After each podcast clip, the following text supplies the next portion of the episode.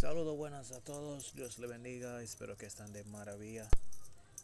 Esta tarde, en este día de hoy, le damos gracias a Dios por su misericordia, su bondad. Gracias Señor por tu amor sobrenatural, gracias por esta maravillosa plataforma que nos ha permitido, que permita a nuestro amigo Abernego siga bendiciéndolo Dios, para que Él pueda seguir trabajando para ti, Santo Dios. Te pedimos que cada cosa que se hará de hacer en esta actividad, Santo Dios, sea para agradar y bendecir tu nombre. Ayúdanos, Señor.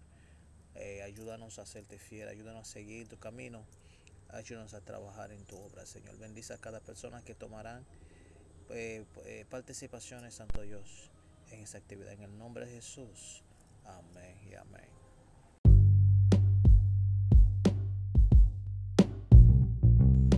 Buenas tardes, damas y caballeros. Al nombre del equipo de Radio Aberstef les damos la bienvenida y le decimos Dios le bendiga con todas las clases de bendiciones.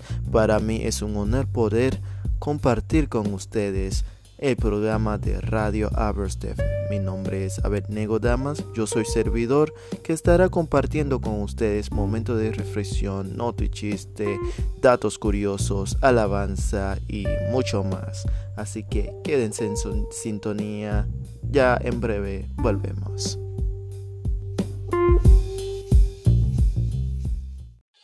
Pecademy, Academia de Artes abre nuevamente sus puertas y le da la bienvenida a todos esos amantes de la música. Clases disponibles, piano, bajo, guitarra, canto y percusión. Oferta del mes con un 50% de descuento de inscripción para las primeras 20 personas. Teléfonos 809-761-8513 tenemos combos disponibles para la iglesia con 10 personas en adelante. Becademy, Academia de Artes.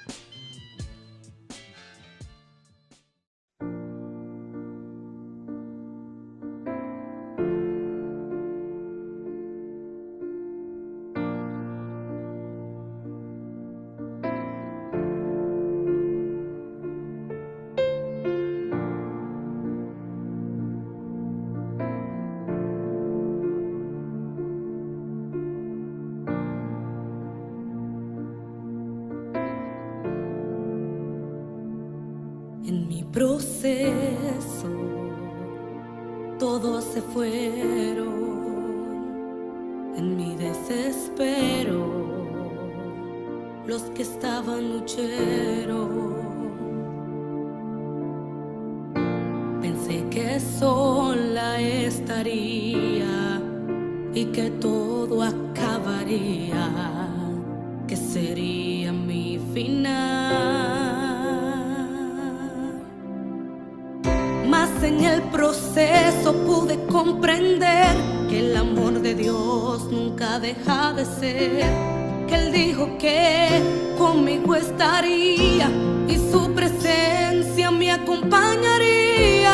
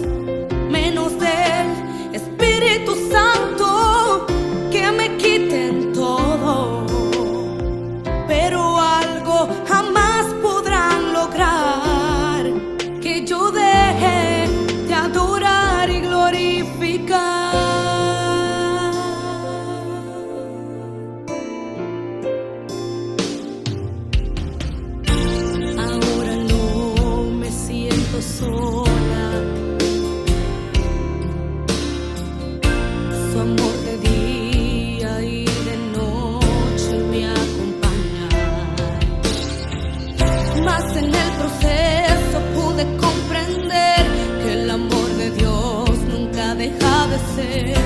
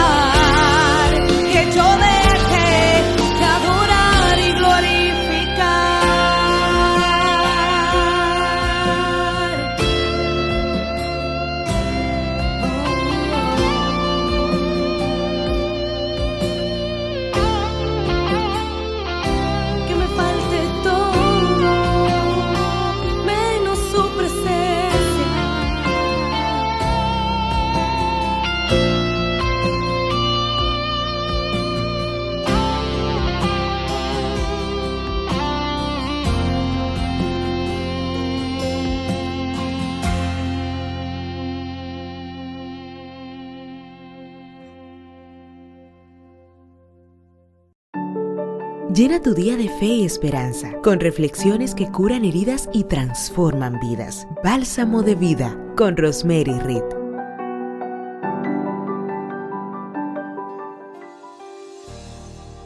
Bálsamo de vida presenta Palabras de Milagros. Agradecidas de Dios estamos de poder compartir con ustedes de estos maravillosos milagros que Jesús realizó durante su ministerio. Acompañada de mi hermana Lorena Nisbet, hoy hablamos de Jesús cuando sana al siervo del centurión.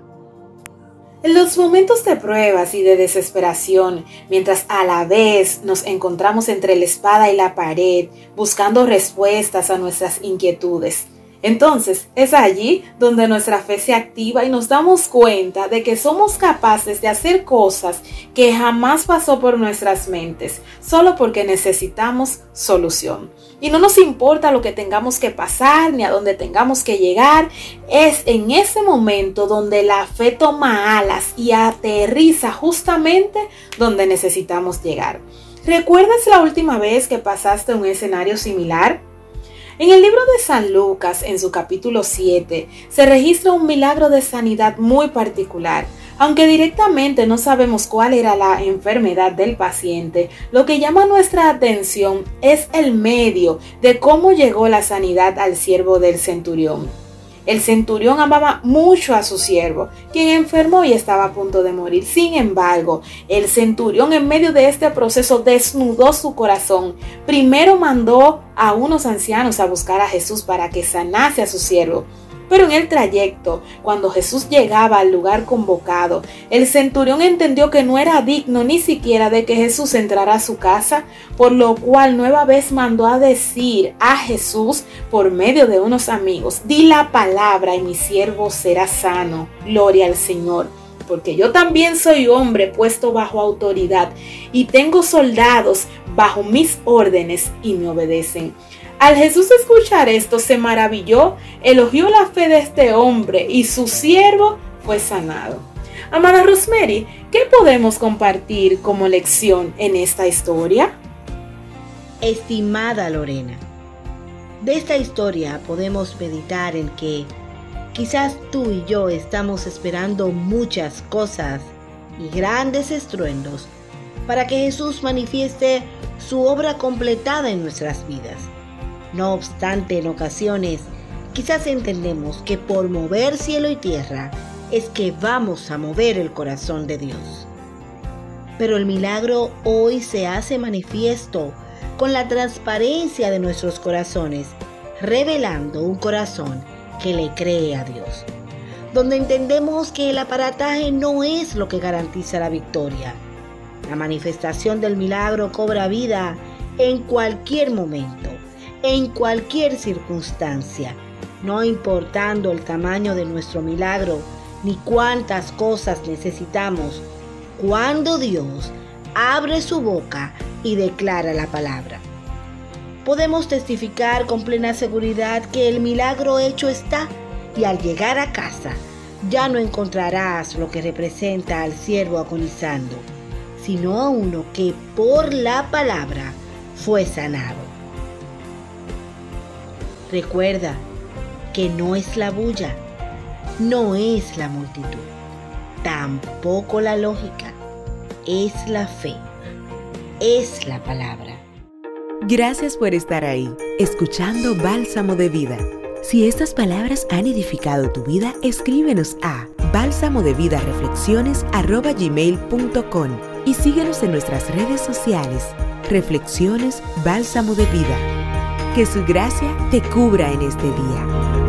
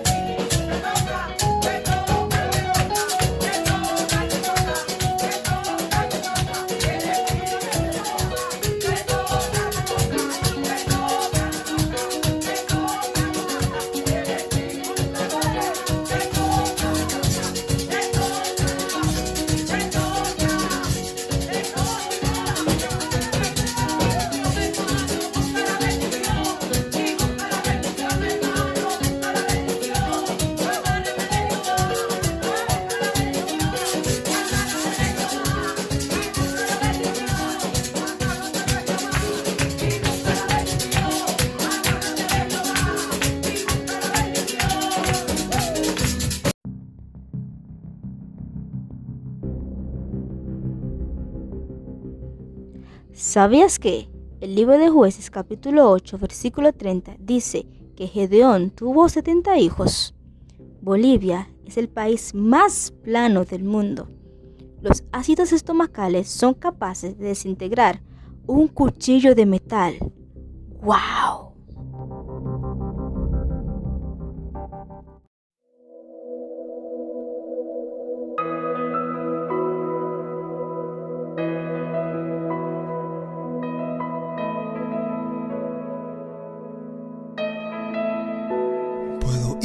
Imaginarme, Señor, cómo será al estar junto a ti.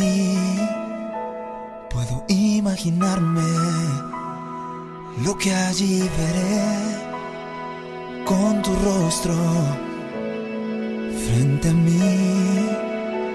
Puedo imaginarme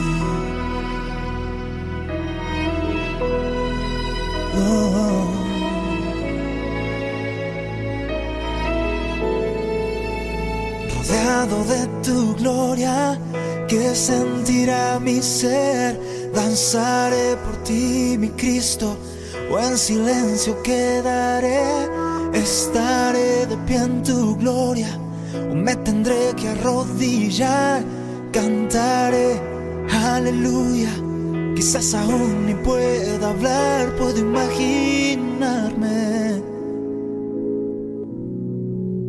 Solo imaginarme. Puedo imaginarme el día que yo ve el reflejo del Hijo de Dios. Puedo imaginarme una eternidad para siempre. Solo adorar, puedo imaginarme sí. Solo imaginarme.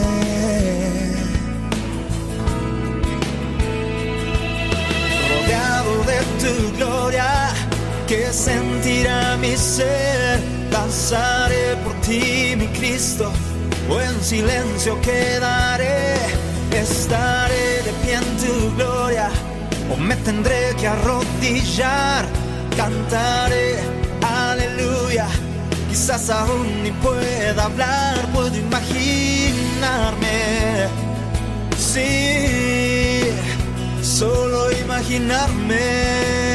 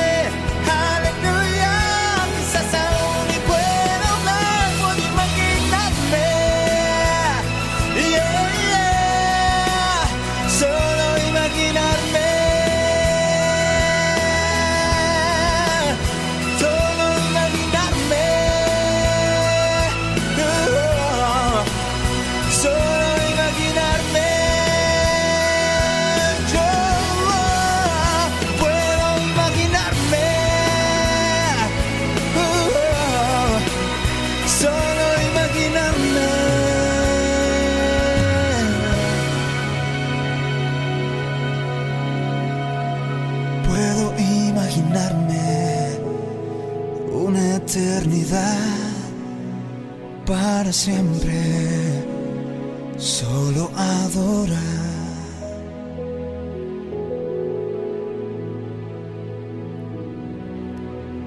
Puedo imaginarme.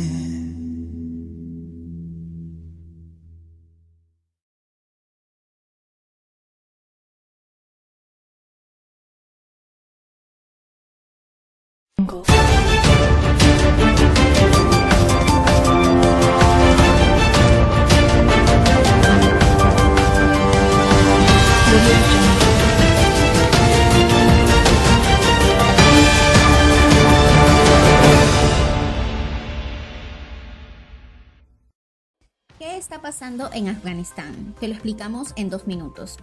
Tras la desmilitarización de Estados Unidos en Afganistán, los talibanes han retomado el poder en ese país de Asia del Sur. La salida de las tropas americanas ha generado un miedo colectivo entre los afganos que luego de 20 años de tener influencia occidental, se ven en la obligación de sumirse a reglas extremas bajo la Sharia, el sistema legal del Islam. Los talibanes son estrictos con el papel de la mujer y eso está reflejado en la Sharia, que actúa como un código de vida en algunos países como una constitución. Luego de la polémica que se generó tras el retiro de los soldados americanos, el presidente de los Estados Unidos, Joe Biden, salió a dar un mensaje a la nación y manifestó que la decisión se debe a un tema de costes. De esa manera aclaró que no era rentable para el gobierno americano seguir manteniendo a sus soldados en un territorio que ya lo tenían bajo su control desde hace 20 años.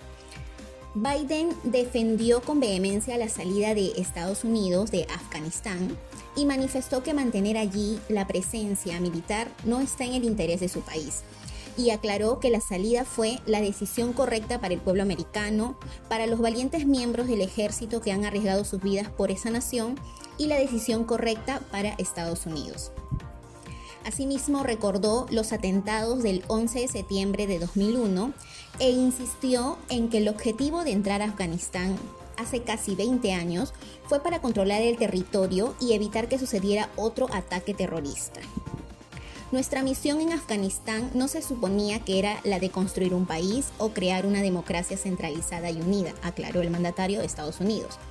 Nuestro único interés vital en Afganistán sigue siendo hoy el mismo, que es prevenir un ataque terrorista en suelo estadounidense, sentenció.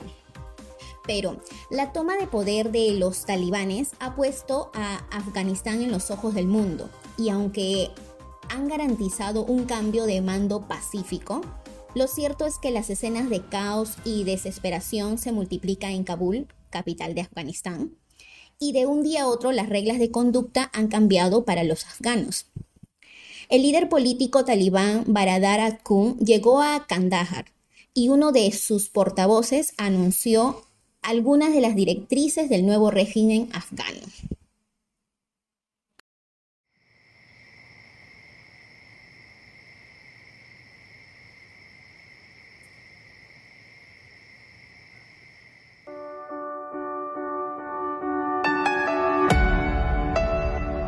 Oh man,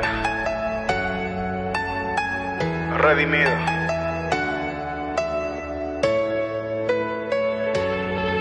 Barak.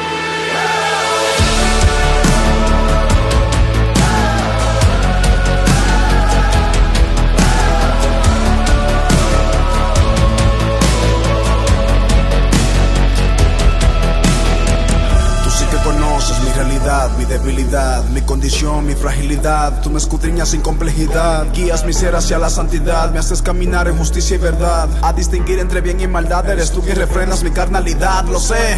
Elegiste mi cuerpo como tu morada, lo que para nada merezco. Eres la marca y el sello divino que dice que a Dios pertenezco. Me unges, me abrazas, me llenas de esa completa satisfacción. Pero apenas ahora comprendo el gran porqué de tu visitación. No has venido solo a consolarme, no has venido solo a bautizarme, has venido mostrarme cuál es la verdad por la cual quieres empoderarme. Más que para sentir emoción, es para ganar a mi generación. Ven a rebosar mi corazón. Espíritu Santo, lléname, derrama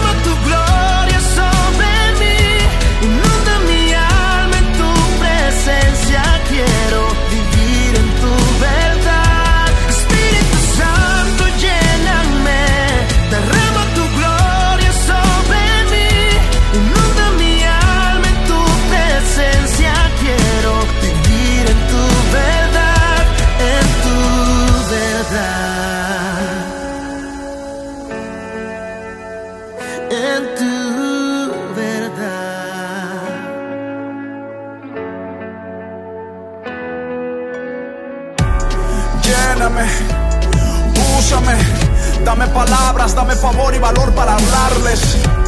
Dirígeme, respáldame, pues solo tú convences de lo que voy a anunciarles. Quiero más de ti, ahora, en este momento enseguida. Quiero que el mundo te vea y te escuche todo lo que haga y diga. Si yo soy tu templo, que mi lámpara esté encendida. Quiero ser un ejemplo y que vean Jesús a través de mi vida, amén.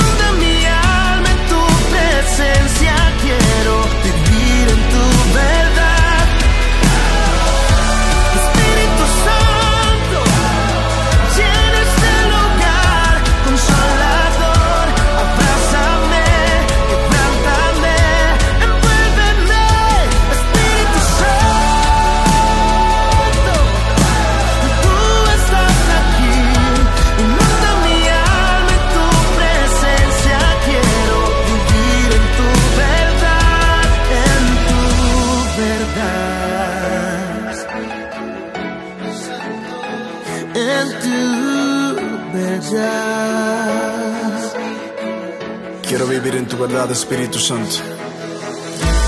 Quiero ser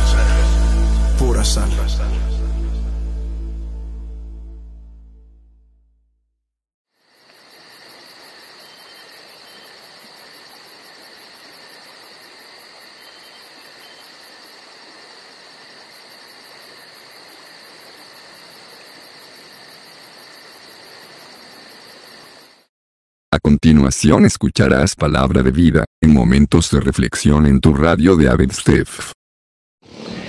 Bendiciones en esta tarde. Que Dios te bendiga mucho de gran manera. Y doy gracias a Dios por la oportunidad que me concede de estar aquí. Y a Benego por haberme invitado a su plataforma. Y así compartir el Evangelio. En esta tarde quiero compartir con ustedes la predestinación. Es una verdad bíblica. La Biblia habla acerca de eso. La Biblia es muy claro con la predestinación. Ahora, ¿qué es la predestinación? La, pre- la predestinación es una elección divina que Dios en su soberanía decide seleccionar algunos pecadores que iban camino al infierno. Lo predestina para salvación. O sea, ¿en qué sentido? De una, de una humanidad caída, de una hu- humanidad que iba camino al infierno, Dios decide en su soberanía hacer que unos cuantos se salven. Ahora, ¿por qué Dios no salvó a todos? No lo sé. La Biblia no revela eso. La Biblia no menciona, no da razones por qué Dios hizo eso. Pero la Biblia es clara. Y vamos a la Biblia. Vamos a Efesios 1, 4 al 5. Dice así. Desde antes de crear el mundo, Dios nos erigió por medio de Cristo para que fuéramos solo de Él y viviéramos sin pecado. Dios nos amó tanto que decidió enviar a Jesucristo para adoptarnos como hijos suyos, pues así había pensado hacerlo desde un principio. Desde un principio ya Dios tenía la elección en mente. Ahora, ¿y los que se pierden? ¿Es porque Dios los erigió para que se pierdan? No. No. El cielo, la puerta del cielo está abierto para todo el mundo, sin excepción de personas. La puerta del cielo está abierta de par en par para todo aquel que quiera venir. El problema está que el hombre nunca va a querer. Si Dios no da el paso, el hombre nunca va a querer. El hombre no le interesa buscarle a Dios. Al hombre no le interesa las cosas de Dios. El hombre está caído, al hombre no le interesa nada que tenga que ver con Dios. Romanos es claro con eso, nadie busca de Dios, nadie hace lo bueno, no hay quien entienda, no hay quien haga lo bueno. Entonces Dios en su soberanía decide darle la oportunidad a algunos de que le importe. ¿Cómo? Predestinándolo. Romanos capítulo 8 versículo 28 al 30. Sabemos que Dios va preparando todo para el bien de los que lo aman. Es decir, de los que Él ha llamado de acuerdo con su plan. A los que Él ya había elegido, los llamó, y a los que llamó también los aceptó, y a los que aceptó les dio un lugar de honor. Dios es soberano, nosotros somos los barros, Dios es el alfarero. Entonces, muchos cristianos no aceptan esta verdad porque dicen, no, porque Dios es amor y Dios no hace esto, y que, uy, que lo ha. Pero recordemos que Dios es soberano. Y si Dios decide salvar a alguno y algunos no, Dios por eso no es un justo. No. justo sería que todos fuéramos al infierno. Eso sería lo justo. Ahora, Dios en su soberanía decide darles a algunos misericordia. Y lo que se pierde es que reciben justicia. Los salvos reciben misericordia y los, y los, y los no salvos reciben justicia, pero ninguno de los dos reciben injusticia. ¿Me entiende? Nadie recibe injusticia de parte de Dios. La salvación es de Dios. Dios le da la salvación a quien quiera. Y tú dirás, no, pero depende de mí aceptar. No, no, no depende de ti aceptar. No, no, no, no. Que tú creas no depende de ti. La fe es un don de Dios. Si Dios no te da la fe del arrepentimiento, si Dios no te da la fe de creer, tú nunca vas a creer. Jesús es claro, Jesús lo dice en Juan capítulo 6, versículo 44. Pues nadie puede venir a mí, al menos que me lo traiga el Padre que me envió y yo lo resucite en el día postrero. Hermano, si Dios no te da la fe de creer, tú no vas a creer nunca. Si Dios no te concede el arrepentimiento, tú no vas a creer. Entonces, y muchos piensan, no, porque Dios elige sabiendo lo que yo seré en un futuro. No, eso es mentira. Dios no, eh, no eso sería favoritismo. Y Dios no, no es favoritismo. Dios no tiene favoritismo. Y la Biblia también es clara, es clara con eso. Dios no elige a las personas basándose, basándose en lo que será en un futuro, que Él será bueno o que Él será malo o que Él será malo. La Biblia es muy clara de eso. Vamos a Romanos capítulo 9, versículo 16, donde la Biblia es clara que Dios no elige basado en lo que tú serás en un futuro. Romanos capítulo 9, versículo 16. Y dice así. Así que la elección de Dios no depende de alguien que quiera ser elegido. Es clara, vuelvo y repito. Así que la elección de Dios no depende de, de que alguien quiera ser elegido o se esfuerce por serlo. Más bien depende de que Dios le, fue, le dé compasión, le tenga compasión. Así que hermano, la elección divina no depende de, quién tú serás en un futuro o que ya Dios sabe quién tú vas a ser un futuro. No, no, no, no, no, no. La elección es perfectamente y depende de Dios solamente, hermanos. Si Dios te permite creer, tú vas a creer. El hombre por sí solo no puede venir al arrepentimiento al menos que Dios le dé el arrepentimiento. El arrepentimiento es un don. El arrepentimiento no procede de nosotros. El hombre está en un estado tan caído y tan perverso y tan ciego que el hombre no puede buscarle Dios y tampoco le interesa hacerlo. No, le interesa. Al hombre no le interesa nada con Dios. Al hombre no le interesa someterse. El hombre a veces viene al arrepentimiento, pero viene por motivos equivocados.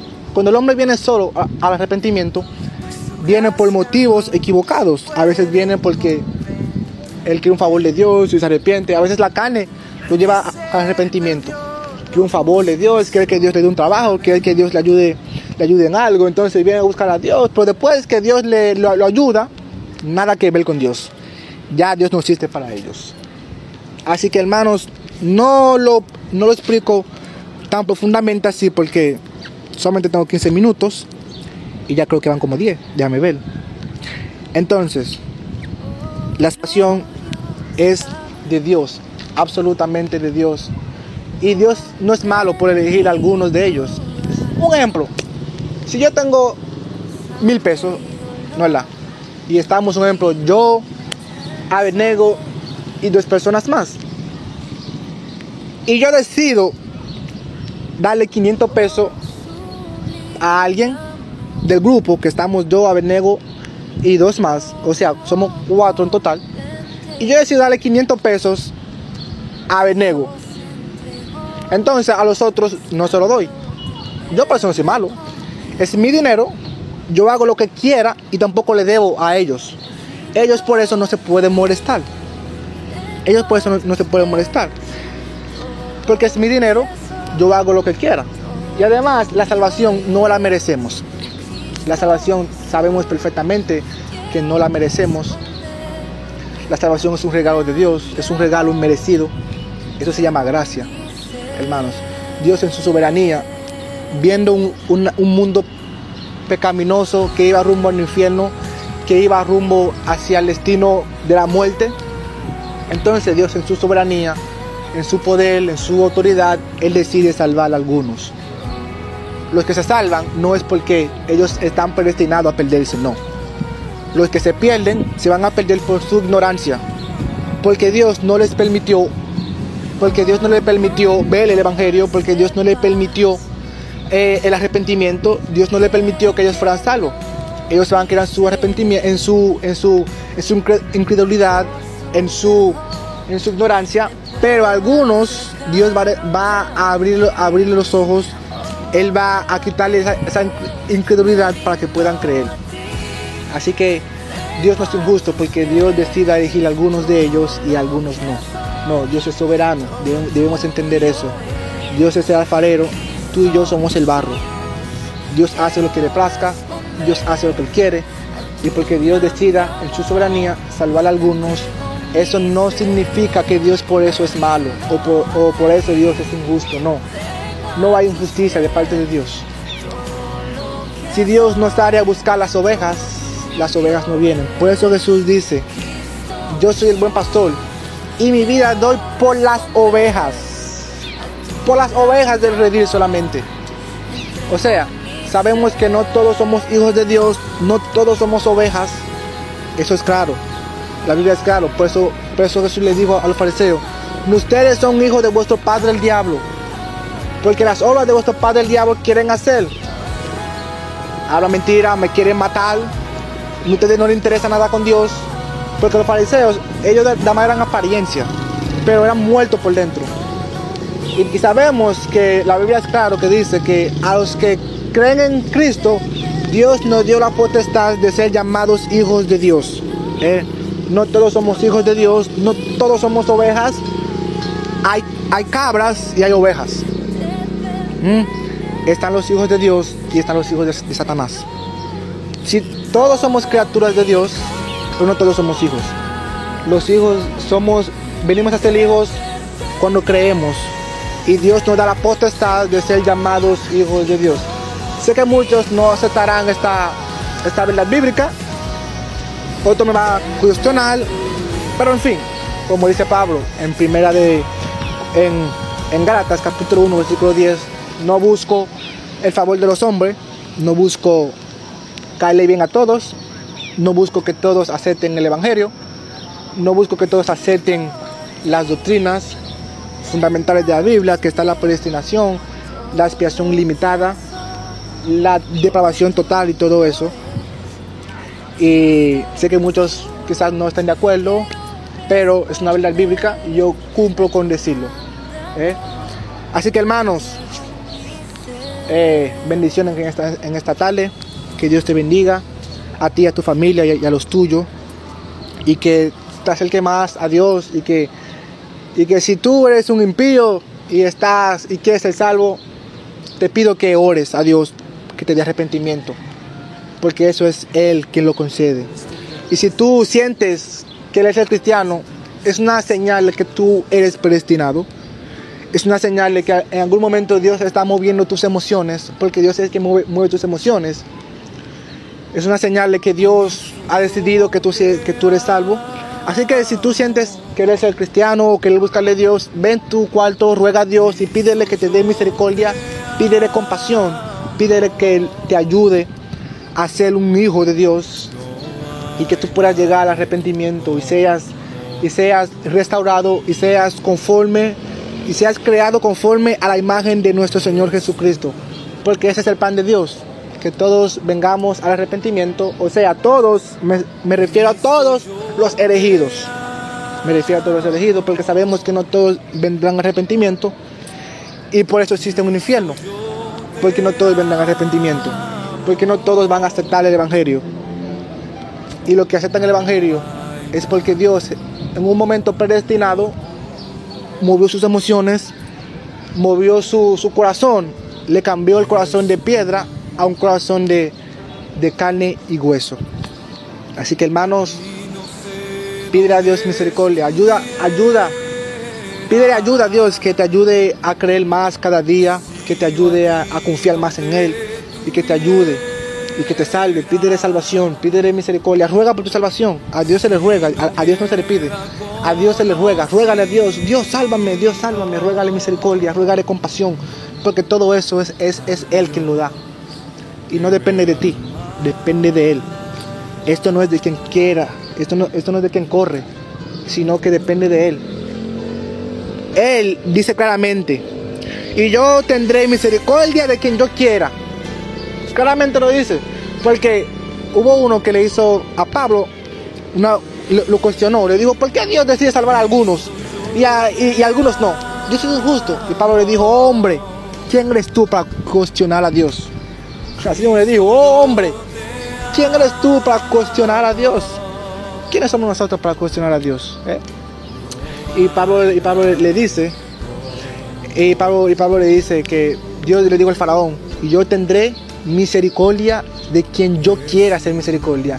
Y le voy a endurecer el corazón a quien yo quiera, como le hizo el faraón. Cuando Dios le mandó al faraón la segunda plaga, el faraón ya estaba, no, no, Moisés, mira, te me van aquí. Pero ¿qué Dios hizo? Dios te puso el corazón duro, ¿para qué? Para, para que vinieran 10 plagas más. Así que hermanos, bendiciones y un abrazo fuerte. Me llamo Ricardo Lambert. Y por cierto, soy, te- soy teólogo. Ah, no lo soy, pero estoy en teología. Así que bendiciones para todos en esta hermosa tarde. Bendiciones para ti y tu familia. Y que Dios te ayude en todo. Y que Dios tenga compasión de ti y misericordia. No justicia, porque si Dios no- nos hace justicia, vamos directamente al infierno. Así que no pidas justicia. Así que bendiciones para ti, tu familia y tu vida. Amén. Si no hubiera conocido.